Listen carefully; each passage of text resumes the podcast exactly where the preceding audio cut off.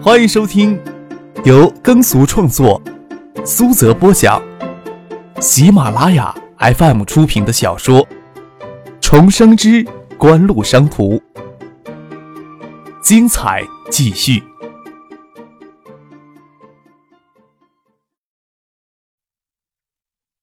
第五百八十六集。工作都压在翟丹青身上，还有些于心不忍。将翟丹青留在身边以来，不仅分担了自己的压力，很多工作可以做得更细、更全面，似乎也可以在京野成立一个专门的办公室。没有必要什么事情都你去做。倒想加一句按摩里外，魏兰在场就没有画蛇添足的说出口。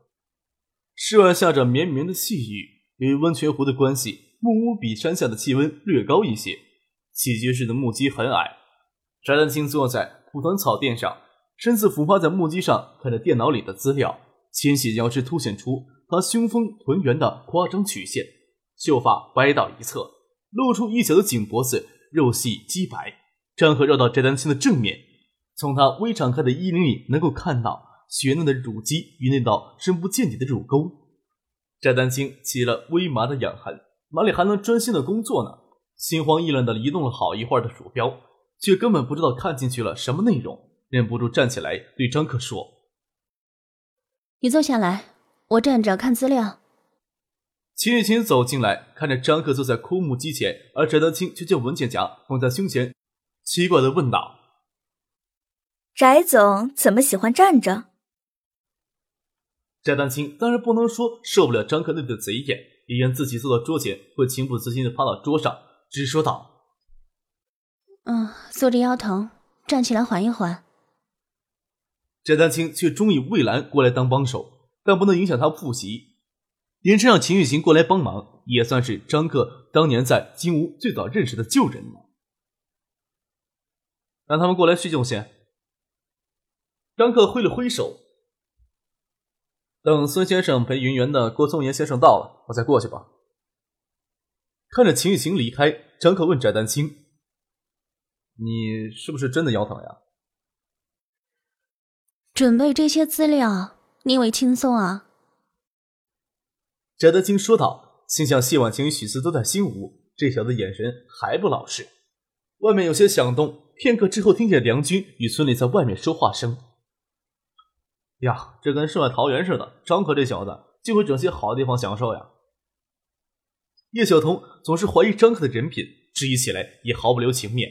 又传来谢婉晴与许思的轻笑声。张克没有穿鞋，赤脚爬到门口，看到婉晴、许思还有梁军、孙俪、张毅、刘婷等一大群人坐船从温泉湖对岸过来，站到遮雨棚下，看着给烟雨笼罩的温泉湖水。你们这么早就从山里回来了？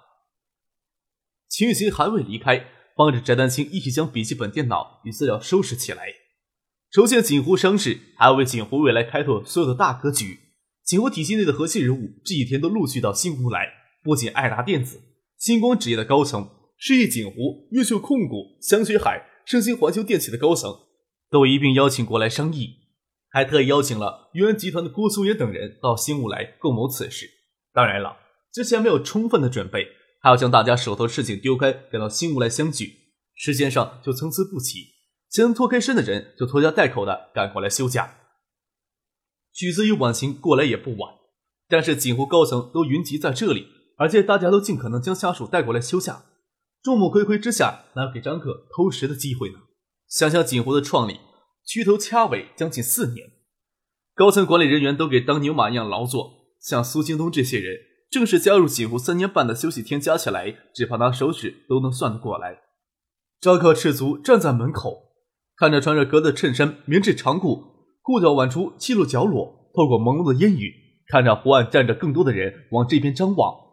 扎克他自己从来也没有想到过，锦湖经过四年的发展能有现在的规模，这样的管理阵容放在中国已经称得上是豪华了。华西矿业组建以后。国内就能依赖于储备垄断的稀土整稀土资源，就有了更多的筹码，从海外市场获取更多的利益。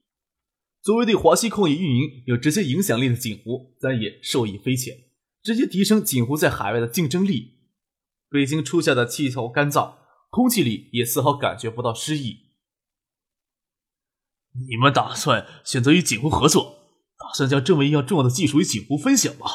你们知不知道，就是这家公司使得三井在中国的稀土矿利益蒙受巨大的损失呢？在北京深巷的日式酒屋里，池佐秀藏低嗓子的声音透出尖锐的怒气。返回北京这几天，让他有足够详细的了解到隐藏在中国稀土产业决策幕后的诸多细节。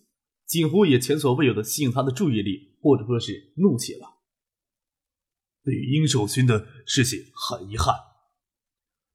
东芝电子视听事务部长冈木村心平气和地说道：“中方打算什么时候将殷守勋返回日本呢？大使先生就没有就此事跟中方达成一致呢？”冈木村与助理森山野底话是正式与锦湖洽谈技术引进的事情。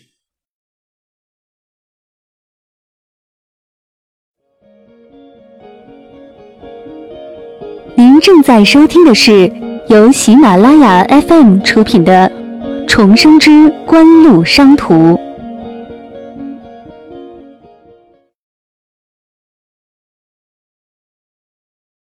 在北京下了飞机。就顺道由驻华公司山本贤次陪同下来见池佐秀藏，他心里确实不想身为三井物产中国区总代表的池佐秀藏对东芝业务指手画脚，对池佐秀藏的质疑也不做多余的解释，只是轻描淡写的说到池佐英寿返回的问题。NEC 电子继续与中方进行晶圆厂项目合作洽谈，难道东芝断然拒绝与锦湖合作，就能挽回三井在中华的基础利益了吗？森山也对池佐秀藏欲干涉东芝业务态度有所不满，心直口快的他就直接说了出来：“锦湖是家优秀的企业，但不可能获得闪存技术以后就迅速的弥补了与日本电子企业之间的巨大差距啊！”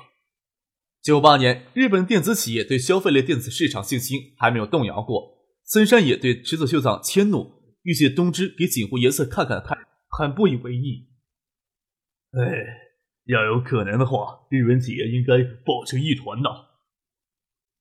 冈木村轻轻一叹，语气稍转：“锦湖呀，从九六年年初就开始在消费电子产品上对闪存技术进行大规模的应用研究。数字音频播放器只是他们比较突出的一项成果。在闪存技术应用上的专利之密集，令东芝与三星都很难绕过去。断然拒绝与锦湖的合作，只会将锦湖推荐给三星。”三星也的确有锦湖合作的意愿，这是我们这次仓促赶到中国来的原因。一旦将锦湖推给三星，咱们呀就可能错过了消费电子市场一次较大的发展机遇。此时真正对我们日本电子厂商虎视眈眈的只有韩国三星啊！八十年代末期，东芝开发出飞翼实行闪存之后，就是池佐家在背后撮合，东芝与三星分享这次此时看起来前景应用极广泛的技术，比起锦湖。九八年的预算在数字投入上的超过二十亿美元的三星，的确有可能成为日本电子厂商的威胁。即使如此，日本电子厂商并没有拒绝与三星的技术合作。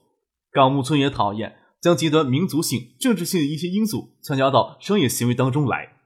若锦湖只是单纯拿出数字音频播放的技术，东芝或许不会心动。但是锦湖在六月初交易的天平又加了一些筹码。迫使东芝要抢在三星之前跟锦湖达成合作协议。锦湖利用 USB 接口标准开发出的闪存盘，已经彻底解决了取得软驱的技术难题，实现了软盘所有的功能却具有软盘无法比拟的性能优势。数字音频播放器月发货量接近十万件，不过与 CD-MD 的竞争鹿死谁手还说不定。闪存盘的技术前景应用极为广泛，虽然进一步证实闪存技术的市场前景应用。同样也证实东芝想绕过锦湖的闪存应用技术专利围墙，难度会进一步的提高。东芝在闪存技术应用上的研究步伐太缓慢了。